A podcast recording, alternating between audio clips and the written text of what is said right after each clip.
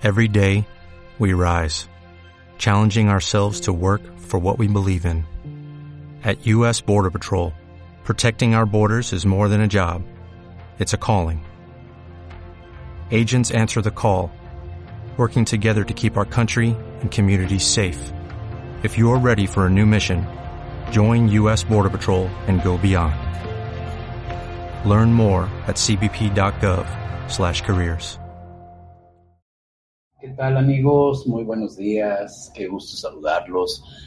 Buen día, buen día. Pues hoy quiero hablarles de la frase famosa de Einstein que dice que Dios no juega a los dados.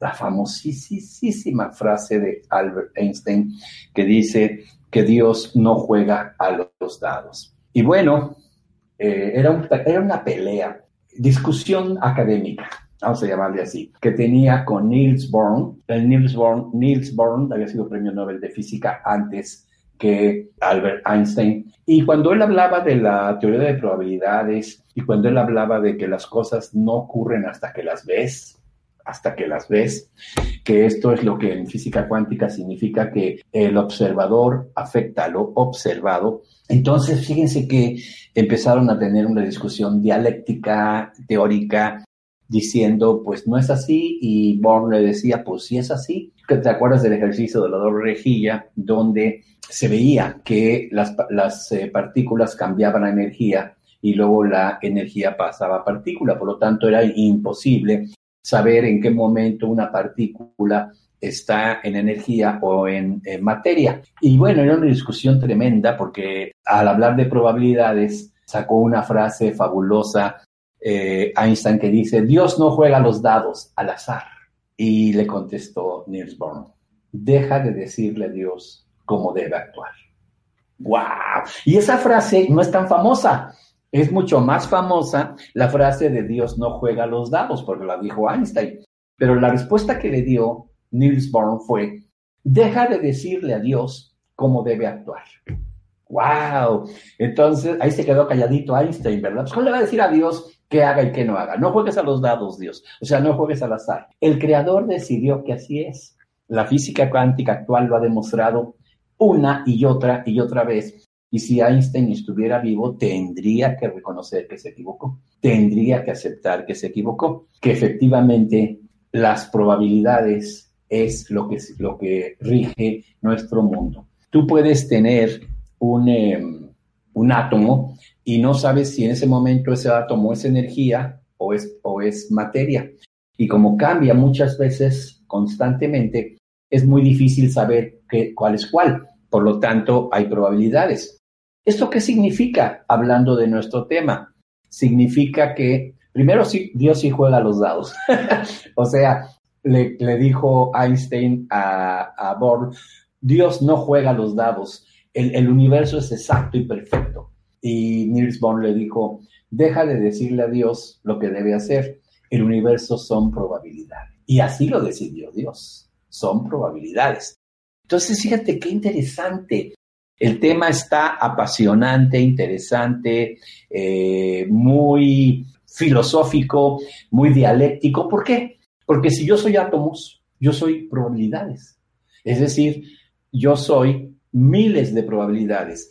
¿Qué decide? Que sea A o B, que el gato esté vivo o muerto, como decía eh, lo decide la conciencia. La conciencia que tengas de ti es lo que hace que seas A o B. ¡Wow!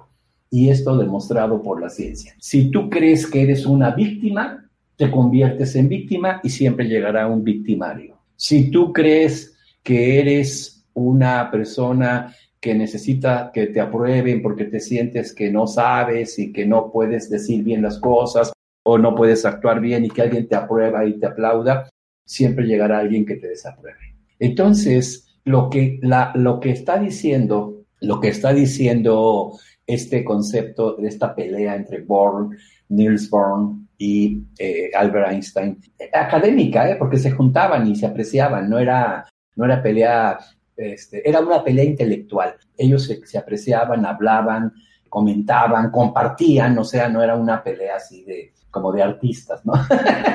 que se odian y se quieren pelear. Entonces, eh, la verdad es que esto significa que somos probabilidades y podemos ser lo que queramos.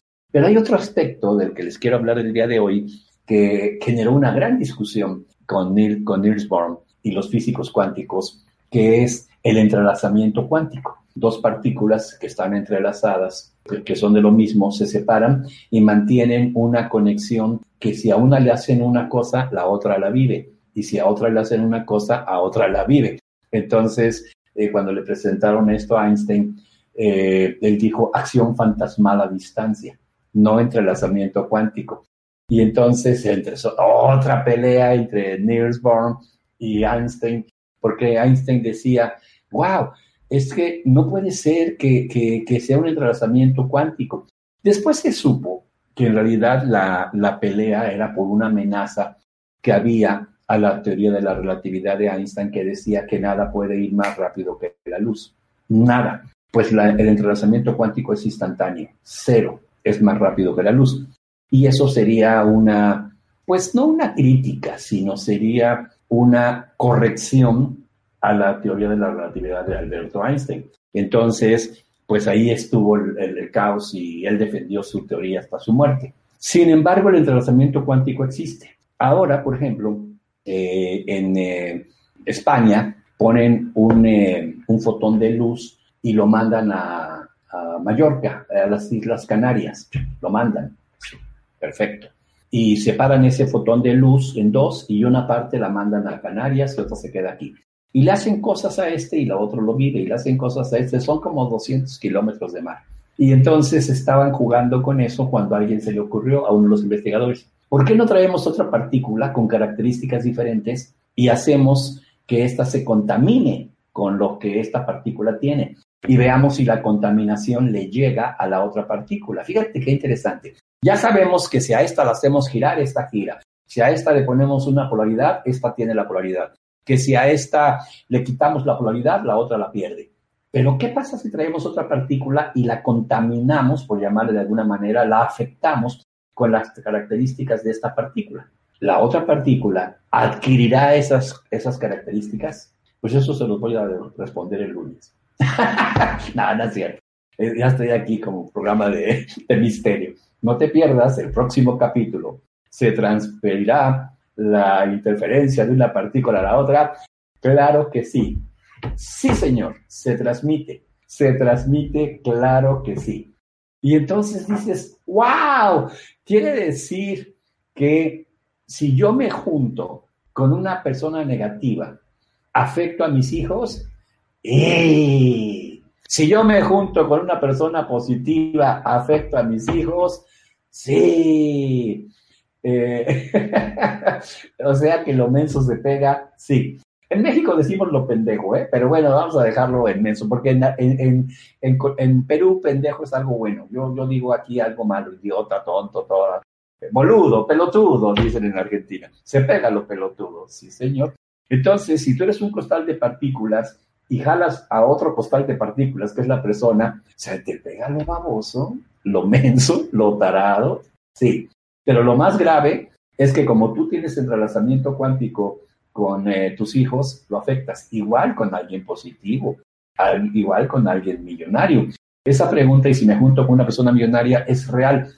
Ya hay una estadística que la sacaron que tú te conviertes en el promedio de las cinco personas con las que más te juntas, en el amor, en la salud y en el dinero. Si juntas a las cinco personas con las que más te juntas y le das una categoría del 1 al 10, en el amor, eh, este anda en 4, este anda en 5, este anda en 6, este anda en 3 tú andas igual en el amor.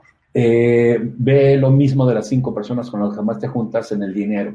En el dinero, del 1 al 10, este anda aquí, este anda acá, ta, ta, ta, ta, ta, ta, y tú andas igual. Y en la salud igual, igualito. Este tiene diabetes, este tiene colitis, y tú qué traes todo junto.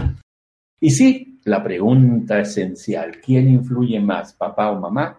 Mamá, mamá. Entonces, sí, Fíjate que ese fue el trabajo precisamente que hizo Napoleón Hill. Eh, él se acercó a uno de los millonarios, Dale Carnegie. Carnegie era un acerero millonario en los Estados Unidos y, y Napoleón Hill era un eh, periodista que se, se, acercó a entrevistarlo para decirle cómo hizo tantos millones. Era el hombre más rico del mundo en ese momento, Dale Carnegie. El más rico, el más rico del mundo. El acero, todo esto. Entonces, fue el que financió los estudios de, junto con eh, PJ Morgan, los estudios de Nikola Tesla. Entonces, eh, papá es menos porque no te engendra. Papá es menos porque no estás adentro, tienes menos eh, entrelazamiento cuántico, pero lo tienes también, por supuesto, sí. Fíjate que se ha visto que, por ejemplo, el entrelazamiento cuántico en emociones, sentimientos, cosas como más emocionales son de la mamá pero el entrelazamiento cuántico en el dinero, proyectos, este, éxito empresarial, etcétera, es más del papá. Fíjate qué interesante. Justo las actividades que hacemos los papás y las actividades que hacen las mamás. Las enfermedades son más de mamá, pero también a veces es el papá. Pero no es porque la mamá sea la, la mala, sino porque es la que más entrelazamiento tiene, no porque sea algo malo. Si fuera al revés, que nosotros tuviéramos más entrelazamiento cuántico, nosotros seríamos los, los que más afectaríamos. Interesante. Y este, este fenómeno, ahí viene otro avión, les digo que estoy cerca del aeropuerto, este fenómeno cuántico eh, le llaman teletransportación. Es decir, eh, esta partícula, esta partícula, por ejemplo, es azul y esta es blanca. Y entonces, ¡shum! conviertes la partícula en azul, la afectas. Los científicos dicen, en realidad fue una transportación del azul y ya están hablando de teletransportación, como en, en, eh, Viaje a las Estrellas del Capitán Spock. Teletransportación, y aparecías en otro lado. Sí se puede, si, si, toman cuánticamente todas las características de tus partículas y transmiten esa información cuántica, aparecerías en otro lado. Va a pasar algún día, no nos va a tocar a nosotros, ¿eh? Ahorita están teletransportando partículas, fotones de luz para acabar pronto, pero ya los pueden teletransportar. Pero la pregunta es, si esas características de esa partícula que me contamina entran en aquí y pasa a mis hijos, ¿por qué no hacerlo a la inversa? Hacerlo al revés. Que la partícula de acá mande una energía y esta cambie. Y eso es la reconversión. Exactamente eso es la reconversión. La reconversión es mandar el entrelazamiento cuántico que tengo con mi mamá afectado por una partícula o por una circunstancia que va a hacer que mi mamá o su energía se modifique. ¿Y qué partícula o circunstancia? Una metáfora. La metáfora hace un efecto tan fuerte en mí que yo cambio mi polaridad y automáticamente cambio la de mi mamá. Dijéramos que yo soy la partícula que estoy en España, mi mamá es la partícula que está en, las Islas Canarias y la metáfora se convierte en la partícula que va a hacer que mi vibración cambie y teletransporte esa información a mi madre. Interesante, pues esa es la reconversión.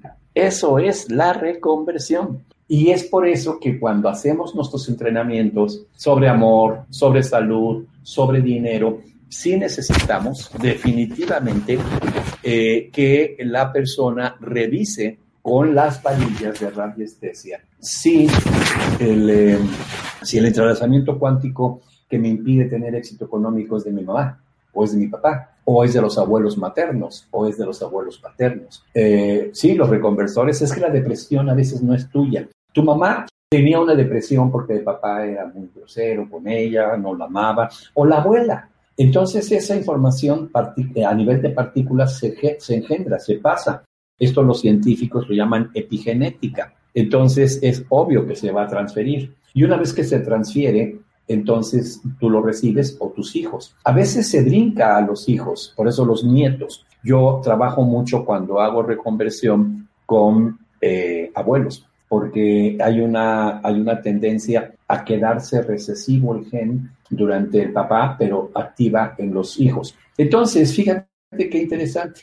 Si tú dices, es que mi abuela era depresiva, porque mi abuelo nunca la, abrazaba, nunca la besaba, nunca le hacía el amor más que cuando tenía ganas de tener hijos, tenía otra mujer. En fin, mi abuela sufrió mucho, vivió negatividad y demás, eh, eso es depresión. También cuando suicidios, es energía. Entonces, cuando el nieto o la nieta eh, em, se casa, empieza a tener depresión. Y tiene que haber un factor desencadenante, el matrimonio, que es el asunto con el abuelo. Mientras estaba soltera no se deprimía, se casó y pum, se empezó a deprimir. La reconversión, eh, donde yo les digo que empiecen mucho, es en la cuestión económica. ¿Por qué en lo económico? Porque finalmente se requiere dinero para vivir, para comer, para medicinas, para darle a los hijos escuelas, ropa, etcétera, para poner un pan en la mesa, como se dice eh, coloquialmente.